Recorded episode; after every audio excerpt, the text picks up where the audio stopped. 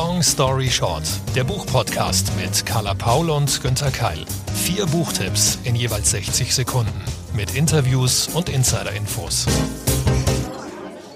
Günther, was liest du gerade? Carla, ich lese gerade einen hochaktuellen Gesellschaftsroman aus den USA. Gefällt mir unglaublich gut. Gary Steingart. Willkommen in Lake Success. Und ich habe dir noch was mitgebracht heute. Später dann ein Taschenbuch. Eigentlich 2009 erschienen, aber gibt's eben immer noch auch jetzt in der günstigen Variante. Ryan David Jahn, ein Akt der Gewalt. Ähm, hat mich total umgehauen. Und jetzt möchte ich wissen, ob du irgendwas mitgebracht hast oder ähm, kommst du hier so ohne? Schön, dass mich noch jemand fragt, ob ich keine Bücher dabei habe. Zwei Titel natürlich auch. Ähm, einmal ganz frisch erschienen, Ayesha Haruna Atta, Die Frauen von Salaga. ein Roman einer afrikanischen Autorin über Afrika. Und ein ähm, sogenannter Backlist-Titel tatsächlich, Nachtlichter von Amy Liptro, gerade frisch im Taschenbuch erschienen. Habe ich keine Worte für, muss ich nachher ausführlich drüber sprechen. Jetzt. Wie gibt's das, dass du keine Worte für irgendwas hast? Weil ich nie die Worte für, für die Emotionen finden würde, die die Autorin beim Schreiben des Buches hatte. Wow. Den Hintergrund dazu muss ich später tatsächlich eher ausführlich erklären, beziehungsweise natürlich in 60 Sekunden. Aber jetzt erstmal zu meinem sozusagen aktuellen Neuerscheinungslieblingstitel. Und zwar der Hintergrund ist, dass ich so seit einigen Monaten versuche, diverser zu lesen, vielfältiger wir lesen ja beide wahnsinnig viel, äh, Dutzende von Büchern im Monat. Und irgendwann stellte ich tatsächlich fest, dass ähm, da recht wenige Bücher von zum Beispiel People of Color dabei waren, dass ich mich immer auf den gleichen Kontinent bewege, natürlich ganz viel so Europa, Großbritannien, Amerika, deutsche Autorinnen, natürlich auch für Moderationen und Co. Hm, dass aber einige, einige Länder, einige ganze Kontinente, ich habe selten australische Autoren zum Beispiel oder eben auch Afrika komplett fehlen. So, und damit fehlen mir natürlich auch auch Stimmen aus, aus diesem Land. Und ähm, dann bin ich auf die Frauen von Salaga aufmerksam geworden. Und ähm, es ist nicht nur ein afrikanisches Buch, sondern auch ein feministisches Buch. Und dazu ein kleines Zitat. Es ist an dir, dich stark vor uns alle zu stellen. Es ist keine leichte Aufgabe, die ich da von dir verlange. Sie wird dich viel Kraft kosten. Aber wir brauchen jemanden, zu dem wir aufsehen können und das bist du, auch wenn du erst 15 bist. Wir haben keine andere Wahl. Du hast keine andere Wahl. Wow, stilistisch auch finde ich gleich so richtig reinziehend. Also dieses kurz prägnant auf den Punkt geht dann auch so weiter, oder? Gleich der Start der Heldenreise sozusagen. Und ja. ähm, obwohl beide Hauptdarstellerinnen in dem Moment sehr jung sind. Ähm, wie man hört, die eine erst 15, ist es eben kein Jugendbuch, sondern ganz, ganz deutlich und klar ein, ein Erwachsenenroman. Du hast auf jeden Fall mich schon neugierig gemacht. Willst du dir von mir noch ein Zitat anhören? Von meinem Roman habe ich nämlich auch noch eins dabei. Zum ersten Mal im Leben habe ich etwas gemacht, ohne abzuwägen. Menschen wie ich und du denken immer nur an die Konsequenzen. Praktisch vom Tag unserer Geburt an. Und guck dir doch unser Scheißleben an. Nee, finde ich gut, dass wir auch mal so einen Stimmungsdrücker schon, oder?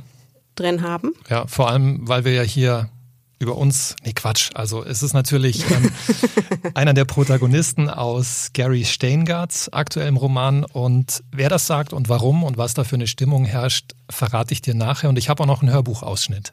Oh, ich bin sehr gespannt. Jetzt erstmal zurück nach ähm, Nordwestafrika, nach Ghana. Long story short, 60 Sekunden zu Ayesha Haruna Atta und die Frauen von Salaga. Salaga ist eine Stadt im Norden Ghanas, Westafrika.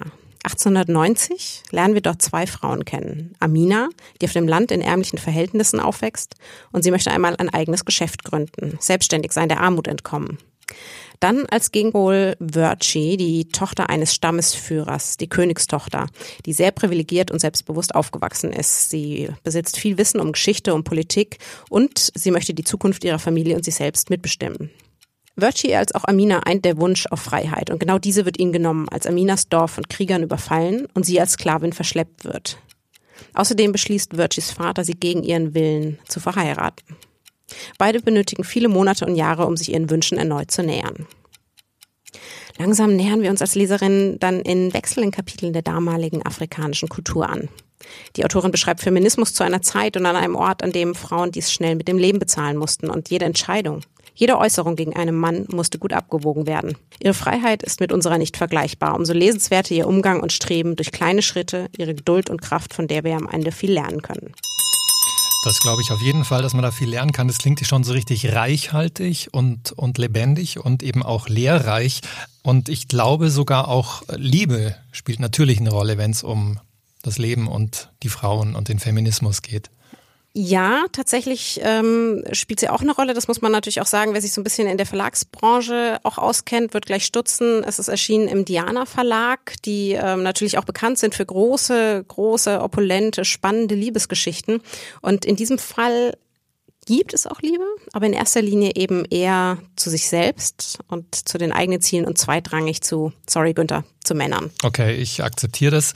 Das ist ja schon ein bisschen ungewöhnlich, dass eine Gegenwartsautorin dann zurückgeht ins Jahr 1890. Wie ist denn das eigentlich grundsätzlich? Hat das alles autobiografische oder familiäre Hintergrund? Also kommt der Background dieser Geschichte aus ihrer eigenen Familie? Fragt man sich natürlich immer, ne, welche Verbindung hat die Geschichte zum, zum Autor. In dem Fall ist es so, also ähm, die Ur-Urgroßmutter von Ayesha Harunata war selbst Sklavin, beziehungsweise ist ähm, eben von Menschenhändlern entführt worden. Und darauf beruht auch die Geschichte. Diese Geschichte wollte die Autorin erzählen. Es war aber gar nicht so einfach tatsächlich, die ähm, die damalige Geschichte sozusagen so in die Gegenwart zu transportieren, dass sie heute auch erzählenswert ist. Die Besonderheit daran wird uns jetzt die Übersetzerin Christiane Burkhardt vorstellen, mit der habe ich nämlich gerade gesprochen. Erstmal ist es so, wenn ich ans Übersetzen herangehe, versuche ich das ziemlich unbedarft zu machen. Ich möchte sozusagen die erste Leserin sein.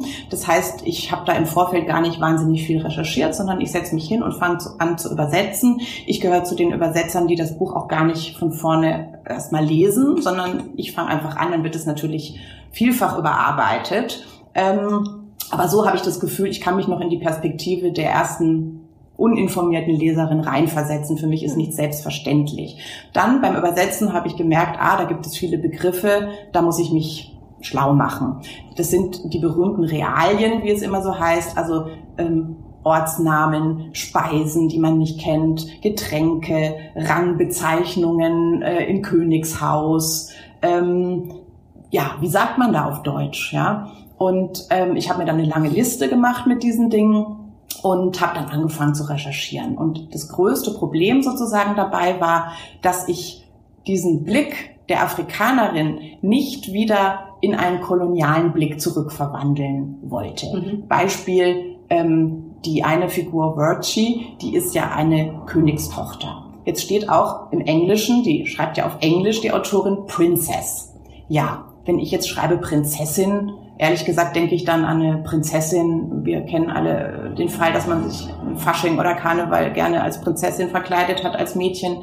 Es kam mir irgendwie sehr europäisch und sehr fremd vor. Und ähm, da habe ich dann eben solche Dinge gesammelt und habe einen befreundeten Ethnologen erstmal befragt. Der ist emeritierter Professor und ähm, habe dem eine Liste gegeben.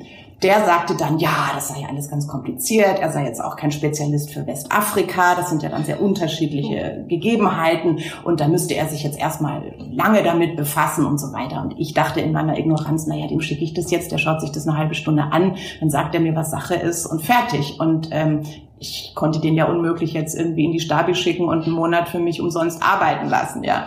Also habe ich aber dann schon ein paar Handreichungen gehabt, dass man eben nicht Prinzessin sagen würde, sondern eher Königstochter. Carla, das heißt also, die, dieser Ausflug, den du gemacht hast in ein Genre, was du eher selten sonst dir raussuchst, hat sich gelohnt, oder? Ja, total. Also ähm, war ein sehr, sehr spannender Ausflug nach, nach Afrika und ich werde definitiv in Zukunft noch diverser ähm, und auch wesentlich mehr People of Color lesen. Also glücklicherweise eine zufällig absichtlich sehr gute Wahl. Eine zufällig absichtlich sehr gute Wahl. Wow, das muss ich mir nochmal aufschreiben. Ein Carla Paul Zitat. Eine zufällig absichtlich sehr gute Wahl ist auch der nächste Roman. Das ist meine Neuerscheinung und ähm, ich war völlig fasziniert. Das ist der vierte Roman des New Yorker Kultautors Gary Steingart. Er wurde zu einem der besten Bücher des Jahres 2018 in den USA gekürt und zwar mehrfach von verschiedenen Juries. Long Story Short, 60 Sekunden für Willkommen in Lake Success, erschienen im Penguin Verlag, übersetzt von Ingo Herzke. Das Buch ist turbulent, temporeich, intelligent, ironisch erzählt und schon auf der ersten Seite bahnt sich das ganze Drama an. Barry Cohen, ein New Yorker Multimillionär und Hedgefondsmanager, flüchtet aus New York. Er hat seine Frau und seinen autistischen Sohn vernachlässigt und seine Anleger betrogen. Prestige und Perfektion bestimmen bis dahin sein Leben. Finanziell hat er immer gesiegt, moralisch aber total versagt. Jetzt will er von vorne anfangen. Er steigt in einen Greyhound-Bus, den sieht man auch auf dem Cover, und fährt durchs Land. Er genießt die Freiheit, staunt über das wahre Leben und besucht seine College-Liebe in El Paso. Aber geht das denn so einfach? Gibt es einen Weg zurück ins normale Leben, wenn man ganz oben war, wenn man von Geldgier und Statusdenken verblendet ist? Das sind die Fragen, die einen in diesem Roman ständig begleiten und mich erinnert dieser furiose Roadtrip an Tom Wolfe und T.C. Boyle. Das ist sehr literarisch, aber auch mit grandioser Situationskomik und ernsthaften Hintergrund. Klingt spannend. Ähm, welches Genre ist das? Das Gegenwartsroman? Absolut. Also Gegenwartsroman, hochaktuell, gesellschaftspolitisch würde ich auch sagen, weil hinter dieser sehr, sehr unterhaltsamen und ähm, sehr mit sehr viel Spaß und Witz erzählten Geschichte stecken natürlich ernsthafte Themen. Also die Finanzelite, die das Land äh, irgendwie in den Griff nimmt, die nicht zu kriegen ist, dieser Reichtum und man merkt wirklich, wie abgehoben dieser Typ, die Hauptfigur, lebt im Vergleich zu ganz normalen Menschen, die er dann ja versucht kennenzulernen. Ja, also da gibt's ja schon einige, du hast ja auch Namen genannt, die sich schon, schon damit auseinandergesetzt haben. Äh, Trump-Ära oder Obama-Ära noch. Das ist Trump-Ära schon fast, also noch zu Amtszeiten von Obama spielt dieser Roman, aber während des ersten Trump-Wahlkampfes. Und das macht Gary Steingart auch wirklich sehr, sehr geschickt, dass er immer wieder diese Situation und Dialoge mit reinspielt und die Protagonisten unterhalten sich drüber. Es kommen irgendwelche Hochrechnungen, Trump redet gerade und alle machen sich lustig und denken und sagen auch, naja, Hillary ist sowieso dann Präsidentin, was wollen wir mit diesem, äh, mit dieser Witzfigur? Und das ist toll, das im Nachhinein nochmal zu lesen und es ist natürlich auch erschreckend und furchtbar, dass alle Leute damals, das wird eingefangen in diesem Roman, dachten, wird sowieso nicht passieren. Und wir ja, als Leser. So wie wir es auch dachten. Genau, oder? genau. Und ähm, wir wissen als Leser, es ist passiert und das gibt dem nochmal so einen anderen Touch und ähm, ist ein gutes Bild, so eine Momentaufnahme dieser Zeit 2016. Ich würde sagen, da hören wir doch mal rein. Absolut, das ist im Hörverlag erschienen, 13,5 Stunden lang und gelesen von Shenya Lacher. Ich habe den Anfang rausgesucht, denn da merkt man gleich, wie es losgeht und wie sich alles entwickelt. Unglaublich faszinierend. Barry Cohen ein Mann, der Anlagen im Wert von 2,4 Milliarden Dollar verwaltete, taumelte in den Busbahnhof der Port Authority an der Südspitze Manhattans. Er war sichtlich betrunken und blutete. Über seiner linken Augenbraue klaffte ein sauberer Schnitt, der vom Fingernagel des Kindermädchens stammte, und von seiner Frau hatte er einen tränenförmigen Kratzer unterm Auge. Es war 3.20 Uhr in der Früh. Zum letzten Mal war er an diesem Busbahnhof vor 24 Jahren gewesen, er war als Student mit dem Bus nach Richmond, Virginia gefahren, um seine damalige Freundin zu besuchen. Diese jugendliche Busreise lief immer dann in seinem Kopf wie ein Spielfilm ab, wenn der S&P-Index ihn fertig machte oder er neue schreckliche Fakten über den Gesundheitszustand seines Sohnes erfuhr. Wenn Barry die Augen schloss, sah er den weiten Schwung des Highways vor sich und hörte sein Land von beiden Seiten der Straße nach ihm rufen. Er sah sich schon in irgendeinem Imbissschuppen am Straßenrand auf einer harten Holzbank sitzen. Eine kräftig gebaute Frau, die wie eine Krabbe ging und viele Geschichten zu erzählen hatte, würde ihm einen Teller mit essigsauren Bohnen und Grillfleisch bringen. Sie würden auf Augenhöhe darüber reden, was in ihrem Leben schiefgelaufen war, und sie würde kein Geld für das Essen nehmen wollen, aber er würde dennoch bezahlen. Und dann würde sie Vielen Dank, Barry, sagen, denn trotz der ungeheuren Unterschiede in den Finanzen, die sie zu verwalten hatten, würden sie sich schon mit Vornamen anreden. Er stolperte zu den Polizistinnen und Polizisten, die nachts die Sperren bewachten, durch die Reisende von der Straße zu den Bussteigen geleitet wurden. Wo sind die Busse? fragte er. Ich will weg hier. Für die Polizei sah er wie der typische New Yorker aus. Ein blutender Mann, zerzaustes, vom Nachtschweiß strähniges Haar eine Weste von Patagonia über dem Hemd von Vineyard Wines, auf der nur das Wort City stand. Er war groß und hatte die Figur eines Schwimmers. Breite Schultern verjüngten sich bis hin zu zwei weiblich anmutenden Handgelenken, was zu jeder Zeit eine Bürde war, aber noch nie so sehr wie im Jahr 2016, am Anfang des ersten Trump-Sommers. Er atmete schwer, nachdem er einen Rollkoffer von seiner Wohnung am Madison Square Park bis hierher geschleift hatte, 20 Blocks weit. Die Nacht war warm und windig, eine perfekte Ich will nicht sterben Nacht in Manhattan, und mit jeder überquerten Straßenkreuzung war er sicherer geworden, dass er in Bezug auf seine Ehe das Richtige tat. Ein Ausschnitt aus Willkommen in Lake Success, dem aktuellen Roman von Gary Steingart. So, Carla, ich bin jetzt gespannt auf dein Taschenbuch, aber es ist noch gar kein Taschenbuch, oder? Naja, es ist fast ein Taschenbuch. Ähm, Amy Leptro mit Nachtlichter Übersetzung von Bettina Münch, 352 Seiten im Hardcover. Das ist nämlich im Oktober 2017 erschienen und kommt im August 2019 im Taschenbuch. Also entweder noch das, das gebundene Buch kaufen oder ähm, tatsächlich auf die Taschenbuchausgabe warten.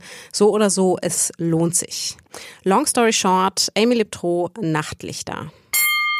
Amy Liptro wächst auf den schottischen Orkney-Inseln auf, inmitten der brechenden Nordsee. Ein grünes, aber ebenso raues Archipel. Anfang 20 geht Amy Liptro fürs Studium nach London. Sie sucht Befreiung, Menschen, Partys. Natürlich das wilde Leben. Sie schlägt sich irgendwie mit Jobs und in WGs durch. Irgendwann aber verliert sie völlig den Halt. Aus gelegentlichen Exzessen am Wochenende wird ein jahrelanger Dauerzustand. Sie ist süchtig. Gegen den Kater hilft nur noch mehr Alkohol. Die Stadt wird sie umbringen. Sie verliert die Jobs ebenso wie die restlichen Freunde und sich selbst. Aber sie will sich retten. Sie absolviert ein dreimonatiges Entzugsprogramm und geht danach zurück auf die Insel. Sie stellt sich inmitten der dortigen harten Landarbeit auf dem Hof ihrer Eltern ihren vorherigen, freigelassenen Dämonen. Sie tanzen in ihren Gedanken auf den Schaumkronen. Es ist klar, entweder wird sie die enorme Gewalt der dortigen Natur brechen oder final heilen. Amy Liptron nimmt uns schreibend mit in ihren Prozess. Über 350 Seiten stehen wir mit ihr im Sturm und in der Stille. Eine faszinierende, packende Mischung zwischen Gerald Straits, Der große Trip, sowie Sir Rose Walden. Wundert mich überhaupt nicht, Carla, dass du dieses Buch ausgewählt hast. Ähm, das hat schon damit zu tun, dass du sowieso ständig an der Nordseeküste rumhängst, oder? Ja, und gerade im Winter. Also ähm, ich bin ja weniger der Fan sozusagen der, der strahlenden Ostsee oder, oder des schönen Hawaiis, sondern ich mag's dunkel und düster und hart und so diese ganze, ganze Gewalt, die das Meer aufzubringen vermag. Und davon schreibt sie eben auch. Also es gibt ja diesen Trend des Nature Writings und das beherrscht sie wirklich sehr. Es ist ihr eigener Prozess, den sie da tatsächlich durchlebt, ähm, den sie überlebt. Und es ist wirklich faszinierend ähm, zu sehen, wie sie dort tatsächlich eben über die Natur, aber auch über das Brechen in sich selber schreibt. Mhm. Ähm, wie ist das eigentlich? Ähm, Happy End, gibt's das? Also wie geht's der Autorin selbst? Ja, also wir wissen natürlich, die Autorin muss es überlebt haben, weil sonst hätte sie das Buch nicht schreiben können. Aber wir, klar, also Alkoholikerin bleibt man für immer. Das ist immer die Sucht irgendwie Teil des Lebens. Und ähm, wir können danach sehen. Also sie ist tatsächlich auf den Social Media Kanälen auch sehr, sehr aktiv. Sie ist gesund, sie ist immer noch nahe der Natur ähm, folgt ihr gern. Also es ist auch schön, das online zu sehen, wenn man eben zu diesen ganzen Beschreibungen der, der Natur, der Tiere, des Meeres ähm, tatsächlich eben auf Instagram zum Beispiel auch die, die Bilder dazu sieht und ist im Vergleich zum eher düsteren Roman eine schöne bunte Aufheiterung. Düster ist ein gutes Stichwort. Sag mal, Carla, weil ich stelle dir jetzt auch gleich wieder einen düsteren vor. Warum suchen wir eigentlich so viele düstere Romane raus? Das ist immer dasselbe. Ne? Wir müssen uns immer die Frage, Frage stellen und bemühen uns auch ähm, für, für alle Leser und Leserinnen in Zukunft mal ein bisschen mehr Humor reinzubringen. Ja. Aber ich finde es einfach ich finde es spannend, dieses Abtauchen in die Schattenseiten. Hat was, genau. Und das machen wir jetzt auch mit Ryan David Jahn. Das ist ein junger amerikanischer Autor. Der hat mich völlig umgehauen. Vor zehn Jahren, 2009, kam sein Roman Ein Akt der Gewalt raus bei Heine. Übersetzt hat das Thea Schwaner. Ich habe es wirklich nochmal gelesen jetzt für unseren Podcast und es war wieder so. Ähm, er hat mich einfach nicht losgelassen. Los Angeles, 4 Uhr morgens. Eine junge Frau kommt von ihrer Nachtschicht nach Hause und wird vor der Tür ihres Apartments niedergestochen. Sie ruft um Hilfe, doch obwohl viele Nachbarn wach sind und sie hören oder sehen müssten, greift niemand ein. Mit diesem schockierenden Szenario gelang Ryan David Jahn ein sensationelles Debüt, Kurze, schnelle Episoden und darin schildert er, was Nachbarn, Polizisten und Sanitäter während der zwei Stunden tun, in denen die Frau um ihr Leben kämpft. Und ähm, was dem Ganzen auch noch einen sehr, sehr ja, heftigen Rahmen verleiht. Der Fall basiert auf einem wahren Mord, der 1964 in Los Angeles stattfand. Und seitdem beschäftigen sich Psychologen mit dem Zuschauereffekt, also das Nicht-Eingreifen bei einem Verbrechen oder Unfall, obwohl mehrere Zeugen vor Ort sind. Und dieses Buch liefert dafür den Hintergrund, ein packender Thriller über die Anonymität der Großstadt. Und für mich war das ein überzeugendes Plädoyer für Zivilcourage. Denn wer diese Geschichte gelesen hat, der schaut nie mehr weg. Das war es leider schon wieder für heute mit Long Story Short. Vier Bücher, ein Interview, ein Hörbuch, eine Carla und ein Günther. Zu Risiken und Nebenwirkungen lesen Sie den Klappentext und fragen Sie Ihre Lieblingsbuchhändlerinnen und Buchhändler vor Ort. Auf Wiederhören. Die nächste Folge kommt schon in zwei Wochen. Bis dahin bitte bewerten, abonnieren auf AudioNow, iTunes, Spotify oder in allen anderen Podcatcher-Apps. Und wir freuen uns natürlich über Rückmeldungen. Feedback bitte an podcast at randomhouse.de oder auf unseren sozialen Kanälen. Und tschüss. Happy Reading! Long Story Short ist eine Kooperation zwischen Carla Paul, Günter Keil und der Verlagsgruppe Random House.